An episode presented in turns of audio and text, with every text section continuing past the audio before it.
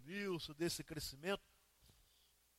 Nós queremos falar hoje sobre famílias que vencem, abençoam outras famílias. Esse será o tema da nossa mensagem. Famílias que vencem, abençoam outras famílias. Posso controlar aqui, Zé? Obrigado. Que equipe bonita essa aí do, hein, do multimídia, hein? E som. 19h30 temos um encontro hoje, né, Veraldo? Então tá bom. Gente, eu quero falar sobre é, o porquê Deus abençoa as nossas famílias. Ou para que Deus nos abençoa. Todos nós queremos bênçãos, né? E aí perguntamos, por que Deus escolhe nos abençoar? Seria porque nós somos mais perfeitos, mais santos, sei lá, mais simpáticos aos olhos de Deus? Deus resolveu abençoar a minha família, não abençoar a sua? É? Ou Deus resolveu me presentear com bênçãos para que eu me desse muito bem na vida? É? Então, Ele resolve me encher de bênçãos para que a minha família seja muito bem sucedida em todas as áreas. Será que esse é o propósito de Deus? Eu vou puxar um pouquinho isso aqui que deve estar atrapalhando um pouquinho o pessoal aí.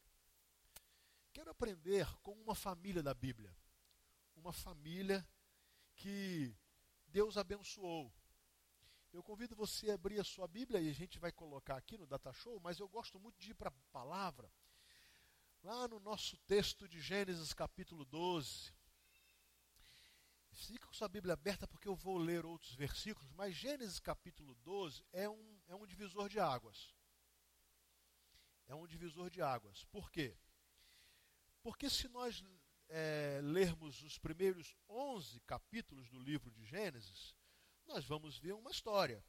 A história da criação, a história da queda e do afastamento do homem de Deus capítulo 12, começa uma outra história. Deus chama um homem e uma família. E começa então a história. Não é, é, é, Deus é missionário desde sempre, mas a história de missões começa aqui. E diz assim o texto. Vamos ler juntos? Então o Senhor disse a Abrão: saia da sua terra do meio dos seus parentes e da casa de seus pais, e vá para a terra que eu lhe mostrarei. Isso é, é um chamado. É um chamado. E não é um chamado só para Abraão, isso é um chamado familiar. Porque ele sai com a sua família. Ele sai com o seu núcleo familiar. Há um, pensamento né, do, do, do Augusto Cury que ele diz o seguinte: quem vence sem riscos, triunfa sem glória. Para vencer na vida, invariavelmente temos que correr riscos. Invariavelmente. Algumas exceções, né? Há pessoas muito privilegiadas que conseguem alguma vitória sem, sem riscos, mas em compensação não há glória, não há alegria, não um sentimento de que valeu a pena, de que se lutou e por causa da luta chegou-se à vitória. Eu sei que a história de nossas famílias ela é marcada por vitórias, derrotas, por muitos riscos, por aventuras, por erros, por acertos.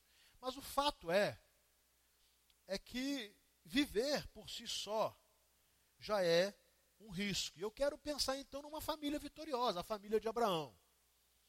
E eu aprendo com a família de Abraão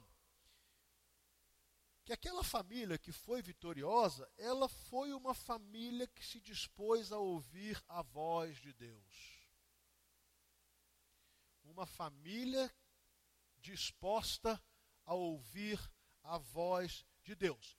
Se nós analisarmos a família de Abraão, ela demonstra ter sido uma família estável, estabelecida. Abraão vivia na cidade de Ur dos caldeus. A cidade de Ur, ela era localizada onde hoje é, está o estado do Iraque e onde estava é, estabelecida a Babilônia, a grande Babilônia antiga. Quando Deus diz para ele que ele tem que deixar um monte de coisa, quando Deus diz para ele, diz que ó, você tem que deixar agora a sua estabilidade, você tem que deixar a sua segurança, a sua vida completamente estabelecida vai ter que mudar. E aí, Abraão poderia ter dito a Deus que ele não tinha nenhum motivo para mudança. Ele não tinha mesmo. Abraão estava num centro desenvolvido, Abraão estava com a sua vida resolvida, Abraão estava perto de seus parentes, né, da sua grande família. Abraão já tinha toda a sua vida pronta. Mas de repente, ele ouve Deus o chamando para deixar isso tudo e para sair. Agora, será que Abraão precisava sair para buscar bênçãos? Não. A família de Abraão já era abençoada. Pelo menos naquilo que nós pensamos sobre uma vida secular: trabalho, emprego, saúde, parentes. Abraão era um homem rico. Abraão era um homem saudável. E Abraão vivia rodeado de seus amigos. Então, Abraão não precisava sair, deixar tudo em busca de bênçãos. Ele não precisava. Logo, seria natural não haver motivação em Abraão para sair. É, nós estabelecemos a nossa vida, planejamos a nossa vida e depois conquistamos uma estabilidade. Realmente é difícil mudar, gente. É difícil querer mudar, por vários motivos. Mas o principal deles, se está seguro aqui, por que, que eu vou arriscar? Fazemos isso com as finanças, fazemos isso com a nossa casa, fazemos isso na segurança da nossa cidade, fazemos isso na proximidade dos nossos parentes e dos nossos amigos. Se está tudo bem, se está tudo estável, por que mudar? Ou para que mudar? Eu penso que Abraão deve ter analisado também isso. Se está tudo bem, mudar para quê? A família de Abraão já era uma família abençoada, sob o ponto de vista humano. E aí, essa família que tinha tudo planejado e tinha tudo sob controle, fatalmente deveria ou deve ter perguntado, mas para quê? Né, tem um dito popular que diz que time que está ganhando, hein?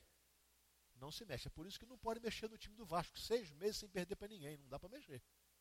O Flamengo está mexendo todo dia, toda hora, porque ganha hoje, perde amanhã, mas não mexe.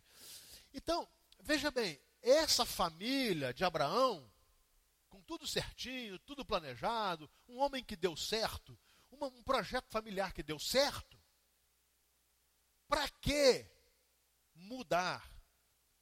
Claro que quando pensamos assim, nós preferimos a segurança do que o risco, a menos que Deus esteja falando. É interessante, gente, que o grande né, Thomas Edison, ele vai dizer certa vez com as suas muitas tentativas científicas o seguinte: nossa maior fraqueza está em desistir. O caminho mais certo de vencer é tentar mais uma vez. Dr. William Douglas, um grande professor, jurista, um pastor, ele escreve né, um livro que todo mundo quase que está querendo fazer concurso já leu, pelo menos conheceu, como passar em provas e concursos. Ele vai contando que ele perdeu mais de 20 concursos. Ele, ele era um, um, um, um grande perdedor. Até que ele começou a passar.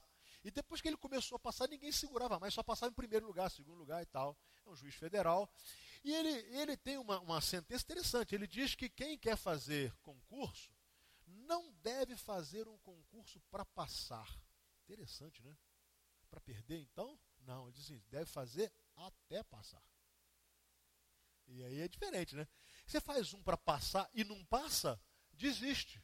Ele diz, não, quem está aí se preparando para as provas não deve fazer para passar, deve fazer até, porque uma hora passa. Porque a vida tem muitas oportunidades que são, obviamente, acompanhadas de obstáculos, mas tem muitas oportunidades. Agora, eu estou pensando numa família, a família de Abraão, que tinha tudo pronto. Agora, eu aprendo algumas coisas com a família e com o chamado de Abraão. Na verdade, gente, a vida chama por mudança. Nós estamos em constante mudança. Aliás, aliás, o Novo Testamento vai dizer que a nossa casa não é terrena, que nós somos peregrinos nessa terra. Não adianta. Nós estamos aqui de passagem mesmo. E, olha, e é uma mudança, é uma trajetória. Nós estamos caminhando todo dia, dia após dia, estamos indo em uma direção. Nós vamos sempre ter possibilidades, oportunidades de mudança. É por isso que quando tudo fica muito parado, fica chato. Por exemplo, Joaquim aposentou. Vai morrer cedo se não mudar, porque fica agora assim, ah, querendo derrubar a Dilma todo dia, dia após dia tal. Aquele negócio todo. Luz não está aguentando mais. Luz está com a gente, arruma um emprego para o Joaquim. É, porque a coisa para. Quando o negócio ficou assim, parou, começa a perder o sentido. É por isso que as pessoas que estão em muita atividade e mudança, é, elas estão com mais energia. Por quê? Porque o ser humano é um ser humano que está em mudança, ele precisa disso. Deus nos fez assim. A vida nos chama por mudança. A vida. Eu achei um negócio sensacional. É, eu estava vindo da, de Dallas para Fort Worth, no Danilo, e vi uma senhora. Olha, a gente calculou, ela, se ela não estava com 90 anos, ela estava perto. Numa Harley Davidson, uma motona. Ah, que coisa legal. Eu morro de medo de moto. E achei sensacional aquela senhora. Gente, olha que vida. Ela não está nem aí, se ela está com 90 anos, com 85, ela ama a moto, está andando de moto. Porque a vida, ela chama, ela pede movimento. Aliás, nós fomos feitos, né? Deus nos deu os próprios órgãos e membros do corpo para que ele ficasse em movimento. É por isso que um corpo que não se move, ele um membro que não se move, ele atrofia. Então, mudança é saudável. E aí eu pergunto a mim e a você: nos nossos planos familiares, há lugar para se ouvir a voz de Deus? Olha, eu sei que essa não é uma coisa fácil, porque quando está tudo bem, nós falamos, Deus não fala, não. Vai que Deus vai falar para te tirar do seu, da minha e da sua zona de conforto. Todo mundo quer ouvir a voz de Deus quando Deus tem uma coisa. Está ruim, tem que melhorar. Está ruim, tem que melhorar. Está ruim, tem que melhorar. E quando está bom? E quando está tudo bem? Os planos todos estão certinhos, está tudo funcionando. Como estava na vida e na família de Abraão? Será que, como Abraão, nós estaremos dispostos a ouvir Deus dizer assim: sai daí, muda daí, tenta outra coisa, vai para outro lugar, comece uma outra história? Será, meus irmãos, que a vontade de Deus é levada em conta no seio da sua família e da minha família? A vontade de Deus?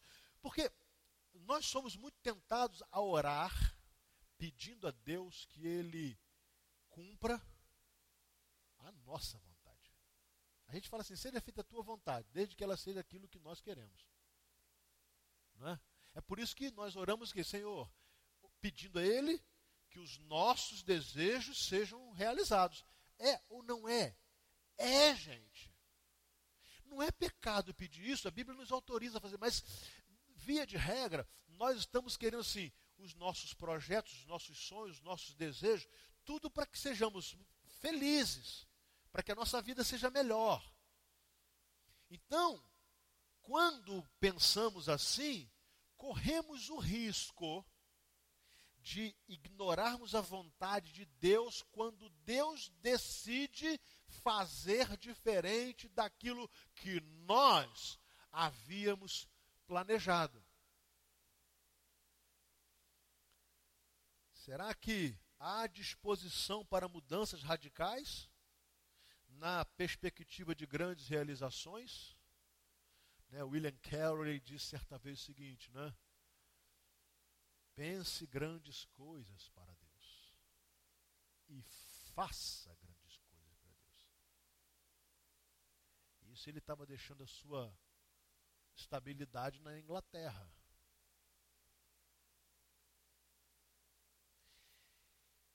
Pode ser que Deus queira fazer grandes coisas na nossa família, nos abençoar de maneira tremenda. Mas talvez Ele queira também pro promover grandes mudanças. Grandes mudanças, mudanças difíceis. Mudanças radicais. Sejam elas financeiras, geográficas, profissionais, sociais e que haja um preço a pagar para que ele faça grandes coisas. Agora, pensem no Abraão. Abraão estava diante da voz de Deus, da vontade de Deus, para fazer uma grande mudança, para uma perspectiva completamente diferente de tudo que ele havia planejado. Qual é à disposição para pagar o preço para uma grande virada na nossa vida familiar. Todos nós queremos uma grande virada. Uma grande virada para que tudo seja melhor, mas tem um preço. Não existe uma grande virada sem um grande preço, não tem jeito. Esse sonho aí de mega cena, de Big Brother, isso é ilusão. Uma grande virada exige uma grande mudança.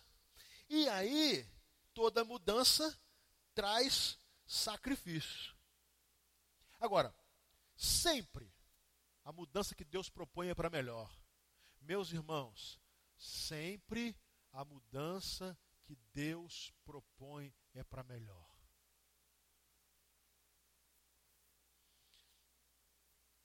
Aí, podemos entender Romanos capítulo 8, versículo 28. Sabemos que Deus age em todas as coisas para o bem daqueles que o amam. Às vezes não entendemos. Mas grandes mudanças, quando são propostas por Deus, no fim, sempre será para o nosso bem. Sempre. E foi isso que ele fez com Abraão. Vamos ver? Ele diz para Abraão, assim no versículo 2: Farei de você um grande povo, eu o abençoarei tornarei famoso o seu nome e você será uma bênção. Era uma mudança difícil. Deixar a sua terra, deixar os seus parentes, deixar a sua casa, deixar a sua cultura, deixar a sua segurança, deixar a sua estabilidade financeira, deixar o seu convívio social, não era fácil. Mas Deus que estava chamando o Abraão para essa mudança, ele estava dizendo assim: ó, mas eu vou te abençoar. Eu estarei com você. Eu irei à frente. E você se tornará famoso. E você será uma bênção. O que na verdade Deus estava dizendo a Abraão é que ele iria experimentar uma mudança radical em sua vida familiar, mas que a recompensa seria grande. Abraão, vai mudar. Não vai ser fácil. Vai ser difícil. Mas vai ser grandioso. O trajeto de Abraão não seria fácil. Seria uma longa caminhada pelos desertos, pelos vales, pelas montanhas, com o calor do dia, o frio da noite, os perigos dos, dos nômades. É, seria difícil. Mas Deus havia dito: mas vai ser bênção para você e para sua família. Bom, só que tem uma coisa: antes da bênção, foi necessária a fé, disposição de pagar o preço. Hoje nós estamos aqui com a bênção do Lenilson formado aí, conseguindo seu título de mestre. Hoje é o resultado. Mas e o passo de fé? E a coragem? E as noites de sono? E o tempo escasso com a família, com o esposo, com a, com a esposa e com os filhos? E, o, e o, o, sacrifício financeiro? E as viagens? E tudo mais. Hoje, Lenilson é um mestre em matemática. Mas antes da bênção, há o passo de fé, a disposição do sacrifício. Né? A Sorane está quase concluindo o seu curso de terapia familiar, mas só que tem que sair daqui às quartas-feiras de madrugada. Aí vai para o Rio para duas horas de aula. São dez horas de viagem, pelo menos, para duas horas de aula. Quando concluir, que coisa boa, vai ser uma alegria, mas pensa bem, para duas horas de aula, dez horas de viagem. Fora o trânsito, os perigos, o custo e tal. E eu poderia dar exemplo de um monte de gente aqui, de muitas pessoas aqui. Uma vez conversando com o Marcão, o Marcão falando assim: todo mundo acha lindo a vida de jogador de futebol. Por quê? Porque só vê o jogador de futebol quando ele está no estádio. A torcida gritando o seu nome, ele fazendo gol, as glórias, os que são bem-sucedidos com alto salário, com bom salário, bem-sucedidos assim como Marcão, né? com alto salário e tal. Mas e a dureza? a dureza dos treinos, né, pastor Manel? A dureza da via das viagens cansativas, repetitivas, a dureza do afastamento da família, de a esposa ficar longe, os filhos ficarem longe, as dores terríveis que os atletas de ponta de alto nível sentem constantemente. Mas a gente vê lá o gol, o dia da vitória, a hora de levantar a taça, isso a gente vê. Mas o que vem antes? O que vem antes é muito duro, gente é muito difícil. Logo, o que Abraão iria experimentar era algo tremendo, mas antes da bênção, foi preciso um passo de fé. Aliás, o Novo Testamento vai nos dizer que Abraão foi justificado pela fé. Ele é reconhecido como o pai da fé. Impressionante. Houve uma grande mudança. Houve uma bênção extraordinária. O nome de Abraão se tornou famoso? Claro que sim, nós estamos falando dele hoje. No século 21, nós estamos falando de um homem chamado Abraão. Nós estamos falando um homem que dá origem ao povo de Deus. Nós estamos falando um homem que viu milagres acontecer na sua, acontecendo na sua vida. Nós estamos falando um homem extraordinário. É verdade, ele se tornou famosíssimo. Mas antes, foi necessário um passo de fé. Deus jamais abençoa uma família para alimentar o egoísmo, mas sempre para que haja oportunidade de se transferir bênçãos. Essa é a diferença. É interessante que o texto diz: Eu tornarei o seu nome famoso, eu o abençoarei. E por enquanto parece só receber, né? Só receber, só receber. Mas ele vai dizer assim: E você será uma bênção. É diferente. Quando eu digo Juarez, você será abençoado. Isso é receber. Mas quando eu digo Juarez, você abençoado será uma bênção. Isso é transferir. Olha que coisa maravilhosa.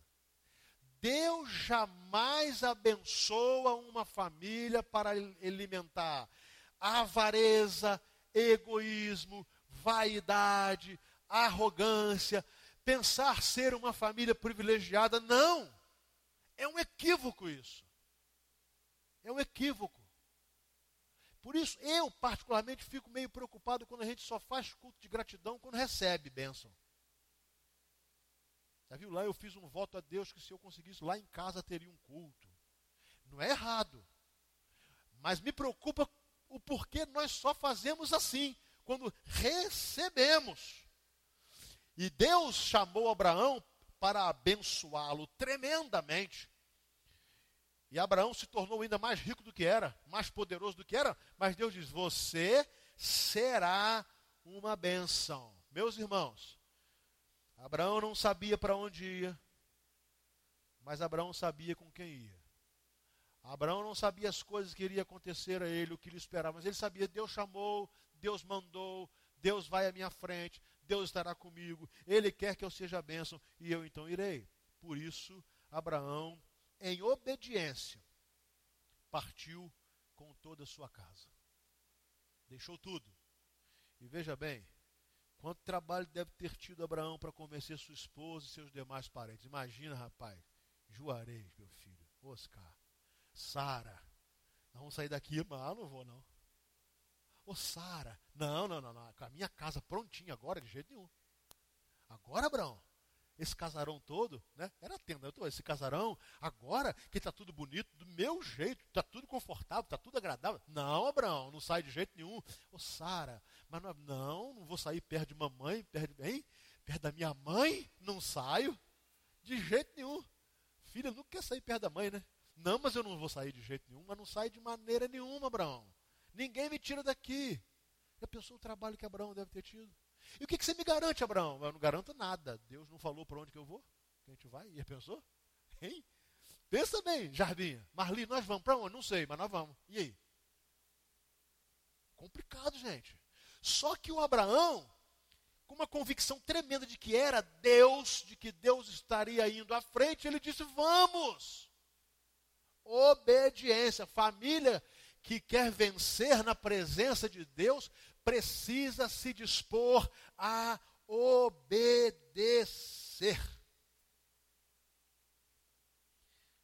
Meus irmãos, eu não nasci para viver longe de filho. Para mim é um negócio terrível, aliás, para mim e para Raquel.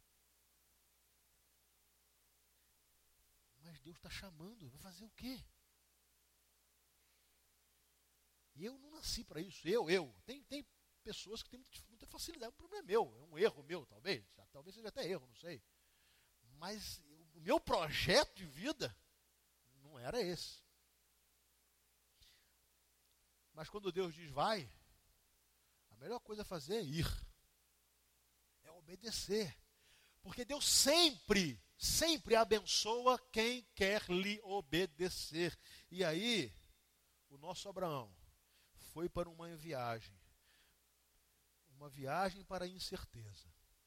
E viu essa viagem para a incerteza se transformar num caminhar seguro, por causa da presença de Deus. Amém? Ele foi para uma viagem de incerteza. A viagem para a incerteza se transformou em algo absolutamente seguro, só por um motivo. Ele estava obedecendo a Deus, ele estava seguro que era aquilo que Deus queria, ele tinha convicção. Deus está me mandando mudar. E disse que vai me abençoar. E disse que a minha família será uma fonte de bênção. E aí, meus irmãos, o Senhor apareceu a Abraão. E aí o versículo 7 vai dizer: A sua descendência darei esta terra. Abraão construiu ali um altar dedicado ao Senhor que lhe havia aparecido. Esse versículo me ensina muito. Deus mandou Abraão sair da sua segurança, estabilidade, não disse para onde que ele ia, e Abraão foi. No meio do caminho, Deus mostra a Abraão: Está vendo essa terra aí? Você está vendo? Eu vou te dar. Primeira coisa que eu aprendo: quem as nossas bênçãos são dádivas de Deus. A sua casa foi Deus que te deu, o seu carro foi Deus que te deu, o seu terreno foi Deus que te deu, o seu emprego foi Deus que te deu, o seu salário foi Deus que te deu, a sua saúde foi Deus que te deu. Abraão ia receber como herança a terra que manava leite e mel, muito melhor da terra que ele estava. Abraão ia para um lugar ser o cara do pedaço. Abraão verdadeiramente seria abençoado com a porção que Deus havia separado para ele. Mas ele precisava ouvir Deus: Eu te darei. Eu te darei. Não é você que vai ganhar, não é você que vai conquistar, não é você que vai comprar, não é você, não é você, você, não, não, não. Eu te darei. Que coisa impressionante. Essa percepção que nós precisamos ter que tudo que nós conseguimos na vida, quando melhoramos na vida, quando progredimos, foi Deus. Você vai falar assim, não, mas o mestrado do Lenilson foi esforço dele. O mestrado do Lenilson foi inteligência dele. O mestrado do Lenilson veio pela. Sim, mas ele só conseguiu isso porque Deus lhe deu saúde, Deus lhe deu inteligência, Deus lhe deu uma esposa companheira, amiga e compreensiva, Deus lhe deu filhos saudáveis e, e maravilhosos, Deus lhe deu um emprego que com esse emprego ele pôde e pode sustentar a sua família. Deus! Amém, gente? Só que na prática nós somos tentados a, nos esquecermos. É por isso que todo crente que tem, todo crente na vida, o crente, ele melhora na vida e se esquece de Deus. Ele começa a ter um salário melhor, ele deixa de dizimista. Ele tem prêmios, ele não dizima, ele, ele não oferta. Por quê? Porque eu consegui. Eu consegui. Eu consegui. Eu consegui. E ele se esquece de ouvir Deus falar assim: Eu vou te dar. Eu. E aí, a coisa maravilhosa é a resposta de Abraão. Versículo 7. Abraão construiu ali um altar dedicado ao Senhor que lhe havia aparecido. Ou seja, Abraão dedicou a trajetória ou a nova trajetória de sua família a Deus. Sabe? Deus me mandou sair e eu saí. Deus vai me dar muitas coisas. Mas eu não posso deixar de cultuar ao Senhor e de erguer um altar ao Senhor e de adorar ao Senhor e de prestar culto ao Senhor e reconhecer que Ele é o Senhor de todas as coisas. Meus irmãos, que família abençoada a família de Abraão. Mas ela não foi uma família abençoada só porque Deus quis alimentar aquela família de bens, de benesses e de egoísmo. Não. Deus não queria isso. Agora,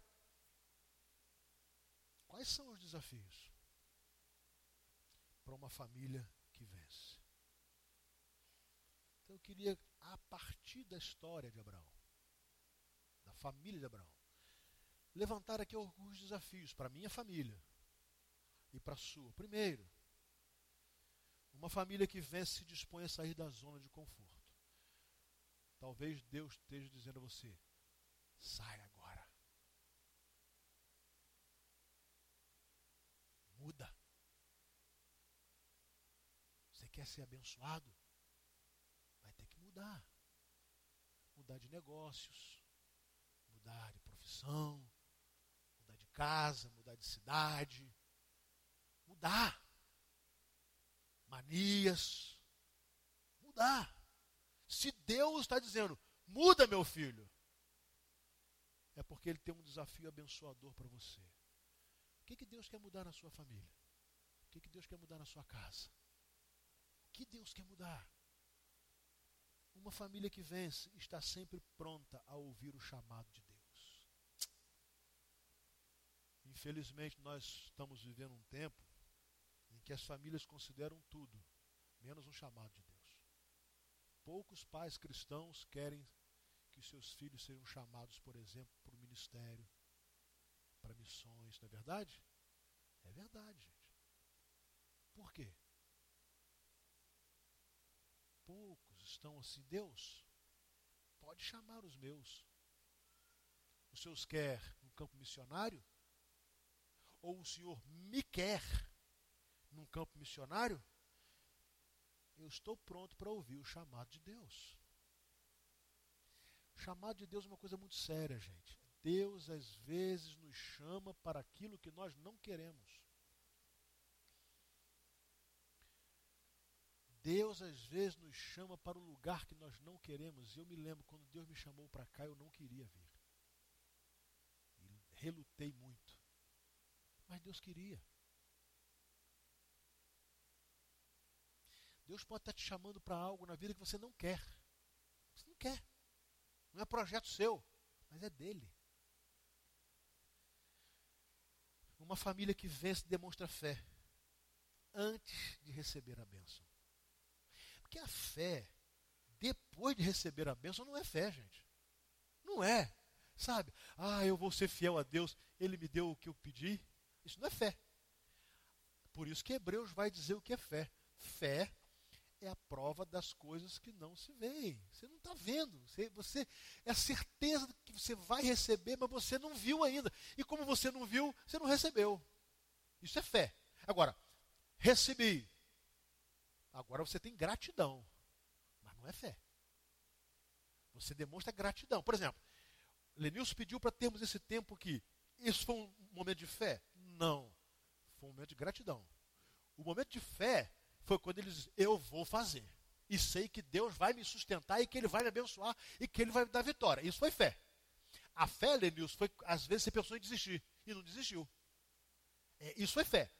O momento que nós tivemos aqui não foi um momento de fé, foi um momento de gratidão. Então, a fé, se a sua família, se você quer que a sua família seja uma família vencedora, a fé precede a bênção. Não tem jeito.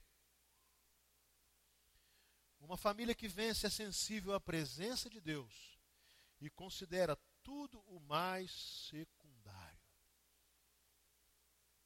Quando eu, para realizar coisas na minha vida, tenho que sair da presença de Deus, tem algo errado. Se eu vou realizar coisas que Deus não pode estar, tem algo errado. Se eu tenho que pedir licença a Deus para fazer mudanças na minha vida, tem algo errado. A presença de Deus é prioritária. As outras coisas, todas elas são secundárias. E Jesus vai nos falar isso no Sermão da Montanha. Busquem, em primeiro lugar, o reino de Deus e a sua justiça. E as demais coisas lhes serão acrescentadas. É um acréscimo. É só acréscimo. As coisas que Deus nos dá vêm como acréscimo. O principal bem é a sua presença em nossas vidas. Esse é o principal. Hoje à noite eu vou falar sobre isso, o Salmo 84. Mas a, a, presença de Deus é prioritária. A bênção, as coisas que Ele nos dará, são secundárias. Uma família que vence é uma fonte de bênçãos para outras famílias, pois ela é um canal e não um poço. E aí eu pergunto: para que você quer ser abençoado na sua família? Quando você ora pedindo bênçãos, isso é para quê? Qual o objetivo final da bênção que você quer? Isso é profundo demais quando analisamos a história da família de Abraão. Eu quero bênção para quê? Para que eu quero bênção para minha família, para minha casa, a minha esposa, meus? Para quê? Se for para ficar satisfeito, deu tudo certo, tem algo errado. Não é assim que Deus age. Né, eu sei que vocês sabem né, que todo mundo fala da grande diferença entre o mar da Galileia e o mar morto em Israel. Por que, que o mar da Galileia é cheio de vida, de peixes, de vida? Porque ele recebe a água do Rio Jordão e ele doa água. Ele recebe vida e ele concede vida. E por que, que o mar morto é chamado de mar morto? Porque lá é o final. Chega lá e para. Como ele não tem como distribuir com ninguém, não tem vida. Ele morre. Isso é a realidade nossa, gente. Qual é o objetivo final do nosso pedido de bênção. Para que que você quer mais dinheiro?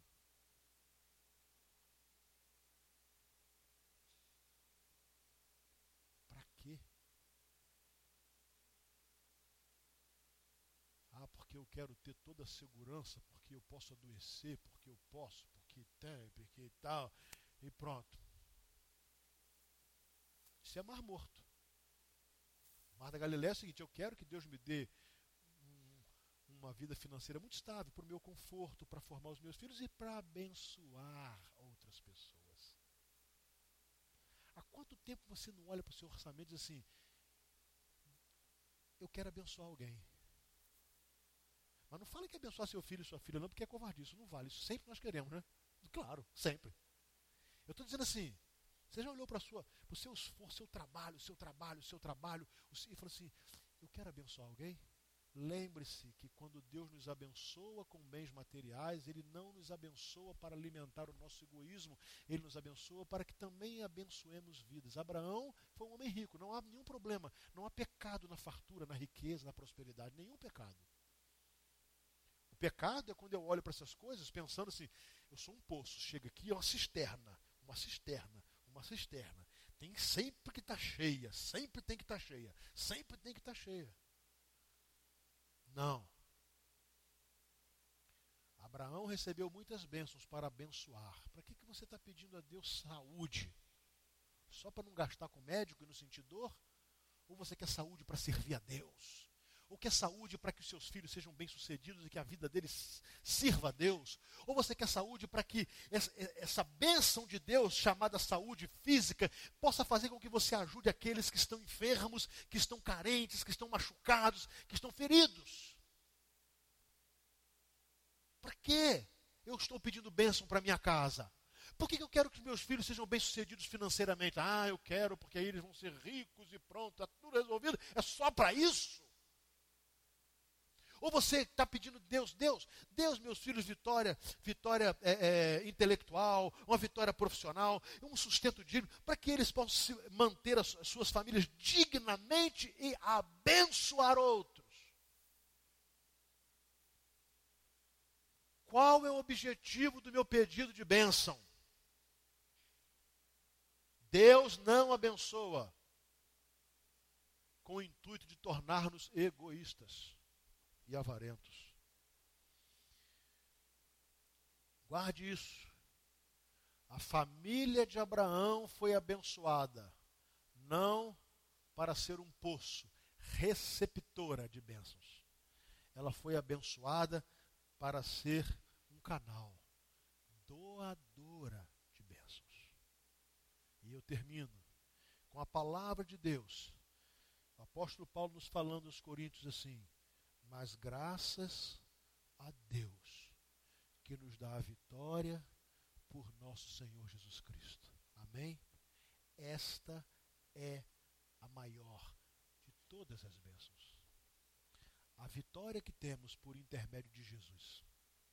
De que adianta o homem ganhar o mundo inteiro se perder a sua alma? O valor da vida de um homem, disse Jesus, não está na quantidade de bens que ele possui. Mas graças a Deus, que dá vitória às nossas famílias, por intermédio de Cristo Jesus.